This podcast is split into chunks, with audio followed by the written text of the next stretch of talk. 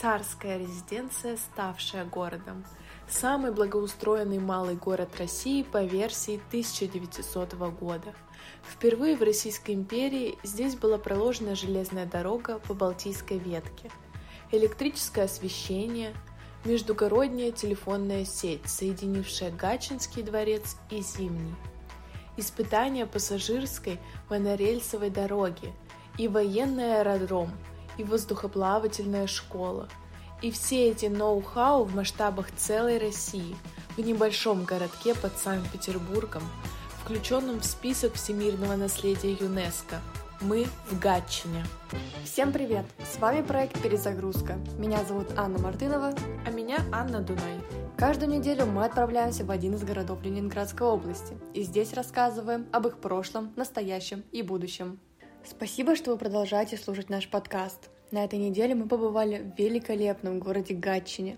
Аня, я знаю, что ты уже посещала этот город. Расскажи, какое впечатление на тебя произвел этот визит. Да, я была здесь в прошлом году. Если честно, то и не заметила каких-то колоссальных изменений. Единственное, что могу отметить, это то, что Гатчина весной выглядит гораздо лучше, чем осенью, по моему мнению. Наверное, как и большинство городов. В этот раз было немного холодно. А как твое первое впечатление о городе? Ты же здесь впервые? Да, здесь атмосферно, необычно, город очень чистый, ухоженный. В нем есть, знаешь, какая-то изюминка. Но давай начнем с истории. Давай. История Гатчины, крупнейшего города Ленинградской области, уходит своими корнями в далекое прошлое – и хотя официально статус города ей был пожалован только в 1796 году императором Павлом, сыном Екатерины II, первые упоминания об этом населенном пункте, лежащем в 45 километрах южнее Санкт-Петербурга, относятся к началу XVI века. Письменная история города, расположенного на Ижорской возвышенности, ведет свое начало от первой переписи новогородских земель, состоявшейся в 1499 году – в те времена это было небольшое село Ходчино над Ходчиным озером. Получилось так, что с одной стороны Гатчина на 90 лет моложе северной столицы, но с другой – старше на 200 лет. Эта двойственность наложила в итоге с неизгладимый отпечаток на весь город. История достопримечательности города по праву начинается со времени пребывания здесь Павла. Он полюбил это место всей душой и преобразил его согласно своим архитектурным предпочтениям – за образец была взята концепция идеального прусского города. С историей города можно подробнее познакомиться, посетив музей истории города Гатчины. А мы пойдем дальше. Мы начали свой путь с Гатчинского дворца, который расположился в самой высокой точке холма на берегу Серебряного озера, главной достопримечательности города. Раньше этот дворец был любимой резиденцией Павла I, а сейчас это любимое место для всех туристов – на самом деле он выглядит сказочно, как настоящий дворец короля. Его архитектура удивляет. Лично я почувствовала настоящий европейский шик. Я знаю, что архитекторами дворца были Антонио Ринальди и Винченцо Бренни, а завершил строительство профессор архитектуры Роман Кузьмин. Да, на самом деле он и выглядит как императорская резиденция в стиле английского замка – он построен в нехарактерном для России стиле английского охотничьего замка. Соглашусь, он и правда выглядит очень по-европейски, но в этом городе просто невозможно остановиться на одном дворце. Поэтому мы решили посетить еще одно очень интересное место – Приоратский или Земляной дворец. Да, это строение действительно уникальное. Этот дворец – единственный в России памятник землебитного строительства – Стены его выполнены из простой земли, которую трамбовали в особых станках опалубках. Через каждые 6-8 сантиметров землю заливали специально приготовленным известковым раствором. Причем оказалось, что с течением времени такие стены становятся лишь прочнее, превращаясь практически в монолит. Архитектор Николай Львов рассчитывал, что его творение 1799 года для рыцарей Мальтийского ордена простоит лет 20, а вышло уже более двух веков. В 20 веке во дворце размещался госпиталь, заводские базы отдыха и дом пионеров. Еще нам удалось посетить выставку, которая сейчас там находится.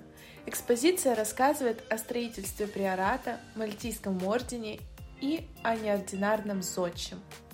Стоит приорат у самой-самой кромки воды. и во второй половине дня можно увидеть замечательные его отражения в зеркале озера. Да, мне тоже очень понравился его вид. Кажется, пора заканчивать с дворцами, пора окунуться в мир природы. Тогда давай расскажем о дворцовом парке в Гатчине. Это озера, березовый дом, павильон Венеры, водный лабиринт. Мода на английские пейзажные парки, располагающие к романтическим мечтам и уединению, пришла в Россию во второй половине XVIII века, правление Екатерины. Поблизости от дворца были разбиты небольшие сады. Собственный, верхний и нижний, голландские и липовые.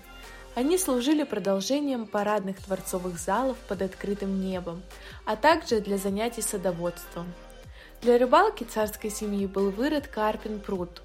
Через островки водного лабиринта, сохранившегося еще со времен графа Орлова, можно было добраться до павильона Венеры на острове Любви. Давай расскажу о нем подробнее. Павильон Венеры на острове Любви – это, пожалуй, самый романтичный уголок Гатчинского парка. Здесь, на берегу Белого озера, как нельзя лучше, ощущается союз природы и искусства. Торжество воды и любви. Павильон Венеры словно вырастает из воды, напоминая нам о рождении Венеры, богини весны, любви и красоты – Расположен павильон на треугольном островке, отделенном от суши искусственными каналами, через которые перекинуты ажурные мостики. Сюда подплывали на лодках, входя внутрь через огромные французские окна. Интерьер был изысканным, стены расписаны в технике гризайль, в мраморных фонтанчиках журчала вода, а потолок украшал плафон торжество Венеры. Еще непременно стоит отыскать в парке портал Маска и Березовый домик – Березовый домик-сюрприз повелела выстроить Мария Федоровна, желая удивить супруга. Небольшой изящный павильон с потрясающим контрастом между скромным внешним обликом здания и дворцовой нарядностью интерьеров. Если честно, я удивилась, прочитав, что торжественный портал в римском стиле предназначался для того, чтобы вот именно замаскировать невзрачный березовый домик. Как по мне, домик в маскировке вовсе не нуждается – мил и необычен. Выполнен в виде поленницы березовых дров, э, заготовленных на долгую зиму. Как по мне, в Гатчине действительно чувствуется какой-то особый шарм. Люди здесь приятные, отзывчивые. Например, на набережной мы встретили дедушку, с которым очень мило пообщались. Он рассказал, что живет один, а из особенностей города указал на то, что здесь почти все знают друг друга – Вообще мне самой показалось, что я там всегда жила, здесь чувствуешь себя родным. Так как же добраться до этого чуда-города? Первым делом поезжайте на Балтийский вокзал в Петербурге. Доехать до Гатчина можно также на автобусах или маршрутках, но опасаясь пробок, всегда при возможности мы выбираем железнодорожный транспорт. Мы знали, что вокзалов в Гатчине два, поэтому не слишком удивились вопросу билетного кассира, вам до Гатчины Варшавской или Балтийской – Ближайший поезд был до Балтийской, на нее и согласились. Так мы оказались ближе к главному дворцу и парку. Если вы поедете до Гатчины Варшавской, то вы начнете знакомство с парковым ансамблем с Приоратского дворца. Он как раз неподалеку от этой станции. Таким было наше путешествие в Гатчину. Оставляйте свои комментарии и пишите отзывы об этом потрясающем городе.